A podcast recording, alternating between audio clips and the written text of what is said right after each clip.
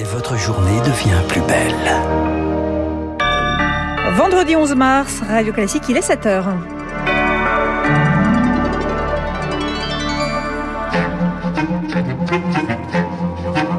La matinale de Radio Classique avec Aurélie Blonde.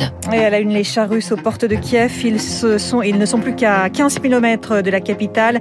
La moitié des habitants ont déjà fui la ville. Point complet dès le début de ce journal. À Versailles, les 27 excluent une adhésion rapide de l'Ukraine à l'Union européenne, une bouée de secours balayée d'entrée. On vous expliquera pourquoi. Et puis la jeunesse corse en première ligne des manifestations de soutien à Ivan Colonna. Étudiants lycéens et collégiens garnissent les cortèges depuis quelques jours. Des incidents ont encore eu lieu hier soir à Bastia. Radio classique. À la une, Lucille Bréau, les forces russes resserrent leur étau sur Kiev. Les chars sont désormais aux portes de la capitale, à la lisière nord-est de la ville. Des colonnes de fumée s'échappent du village de Sibin, Skibin, à quelques centaines de mètres du dernier barrage des forces ukrainiennes avant Kiev. La moitié des 3 500 000 habitants ont déjà fui, selon la mairie.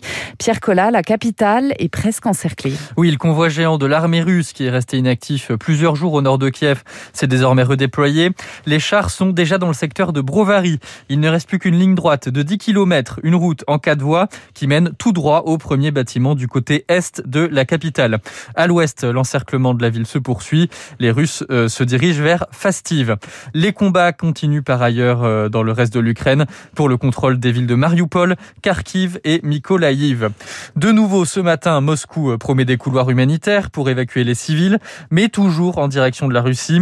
Russes et Ukrainiens se rejettent la faute sur l'échec de ces couloirs depuis lundi. Hier, les négociations n'ont rien donné. Les chefs de la diplomatie russe et ukrainienne se sont rencontrés pour la première fois depuis le début des combats. Il faut dire que le bombardement d'un hôpital pédiatrique à Mariupol a aggravé les tensions. Il a provoqué une vague d'indignation internationale. Mais Moscou explique que c'est une mise en scène de des nationalistes ukrainiens. Et le président ukrainien Volodymyr Zelensky accuse lui ce matin l'armée russe d'empêcher l'évacuation des civils des villes encerclées de Mariupol et Volnovaka dans le sud-est du pays. Il l'accuse d'avoir mené une attaque sur le trajet d'un couloir humanitaire des corridors qui ont permis quand même à 100 000 personnes de fuir les combats ces deux derniers jours. Les États-Unis et leurs alliés européens envisagent, eux, de nouvelles sanctions. Un nouveau tour de garrot économique en réponse aux atrocités qui s'intensifient contre les civils. À Versailles, aujourd'hui, deuxième jour du sommet informel des dirigeants de l'Union européenne. Hier, les 27 ont exclu toute adhésion rapide de l'Ukraine à l'UE, tout en ouvrant la porte cependant à des liens plus étroits, car il n'existe pas de procédure d'adhésion accélérée, explique Christian Lequen, professeur à Sciences Po et spécialiste de la politique européenne. Entrer dans l'Union européenne, c'est une euh, longue, longue euh, préparation et donc euh, il n'y aura pas d'accélération du processus d'adhésion. C'est changer à peu près toutes ces politiques économiques, toutes ces politiques sociales, une grande partie de son droit, parce qu'il faut justement répondre à des critères d'harmonisation qui sont très précis. Et de toute façon, il ne faut pas oublier qu'il y a d'autres États qui sont candidats, notamment des États des Balkans depuis plusieurs années ils auraient du mal, l'Albanie, la Serbie, le Monténégro, etc., à comprendre qu'on prenne ces trois États euh, sous le feu de la menace russe et, qu'on les laisse attendre eux encore. Un propos recueilli par Marc Tédé, cette seconde journée est consacrée au renforcement du modèle économique de l'Union européenne avant une conférence de presse finale. Le Conseil de sécurité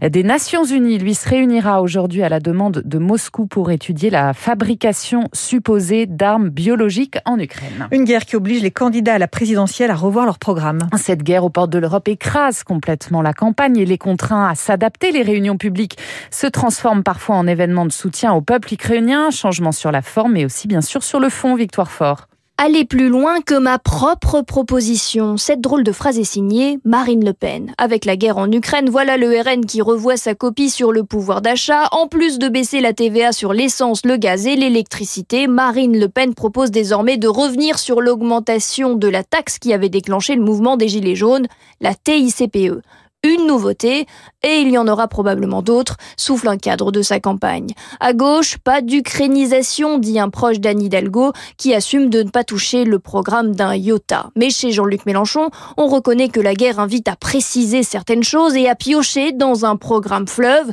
pour prouver par A plus B que Jean-Luc Mélenchon au pouvoir, ce serait un porte-monnaie mieux rempli pour les Français. Après la concorde des condamnations, les candidats rêvent de bousculer le jeu connu d'avance et cherchent comment accrocher chez Emmanuel Macron dans un contexte de guerre aux frontières de l'Europe. Et à, moins, à, moins, à un mois pardon, du premier tour, que disent les sondages? Eh bien, D'après une dernière étude, Cantar Anne Hidalgo est désormais devancée par Jean Lassalle et Philippe Poutou, tous deux crédités de, 1, de 2%, elle d'un 1,5% seulement. Emmanuel Macron est toujours donné en tête à 31% devant Marine Le Pen, 17%. Radio Classique, 7h06, en Corse, la colère ne faiblit pas. Des incidents ont éclaté hier en fin de journée à Bastia en marge d'un nouveau rassemblement en soutien à Ivan Colonna. Une trentaine de personnes ont jeté des cocktails Molotov, des, des pavés décelés, des bombes agricoles sur les forces de l'ordre pendant plus de trois heures. Dans les cortèges ces derniers jours, on voit beaucoup de jeunes, des étudiants, des lycéens et même des collégiens qui s'approprient la figure du militant indépendantiste. Le mouvement échappe même aux nationalistes, selon le politologue Thierry Dominici. Yvan Colonna, c'est l'incarnation de la résistance en Corse pour ces jeunes. Et aujourd'hui, il passe du mythe au martyr. Aujourd'hui, ces jeunes sont euh, reliés par le biais des réseaux sociaux. Ils sont très structurés. C'est très comparable au Black Bloc. C'est pas des manifestations de jeunes lycéens classiques qu'on pourrait avoir sur le continent. Les nationalistes euh, politiques n'ont pas la main sur eux. Si l'État répond d'une manière classique, c'est-à-dire comme il est en train de le faire par le biais d'une répression forte, qu'à chaque action on va rajouter du CRS, ben automatiquement ces jeunes euh, vont continuer. Parce que leur objectif, maintenant qu'ils ont pris l'espace public, c'est de le garder. Un propos recueilli par Lauriane Toulmont a noté qu'une nouvelle manifestation est prévue dimanche prochain à Bastia. Sur le front du Covid, 1000 lits de réanimation supplémentaires vont être ouverts à compter de 2023. C'est l'un des axes majeurs d'une feuille de route soins critiques 2022-2025 présentée hier par Olivier Véran. Le ministre de la Santé promet également une infirmière pour quatre lits de jour comme de nuit en soins intensifs à horizon de 5 ans. Nous sommes le 11 mars c'est la journée nationale et européenne en hommage aux victimes du terrorisme. Emmanuel Macron présidera à 16h à Versailles, au Grand Trianon, une cérémonie du souvenir. Le 11 mars 2012, c'était aussi le début, il y a dix ans, d'une série d'attentats à Toulouse et Montauban qui allaient endeuiller la France entière. Une cérémonie commémorative est prévue là-bas le 20 mars en présence du chef de l'État. Dans l'actualité aussi, une enquête disciplinaire ouverte contre le PSG. Et ses dirigeants par l'UEFA, furieux de leur déroute face à Madrid, mercredi soir en Ligue des Champions. Le président du club parisien, Nasser Al-Khelaifi, et son directeur sportif, Leonardo, auraient été surpris en train de s'en prendre au vestiaire des arbitres dans les couloirs du stade euh, Santiago Bernabéu. Et puis une nouvelle médaille d'or pour la France aux Jeux paralympiques de Pékin ce matin. Benjamin Davier vient de remporter l'épreuve individuelle de parabiathlon. C'est sa deuxième médaille d'or. C'est la deuxième médaille d'or pour lui de ces Jeux. Bravo à lui. Merci Lucille Bréau. Prochain journal à 7h30 avec Charles Bonner.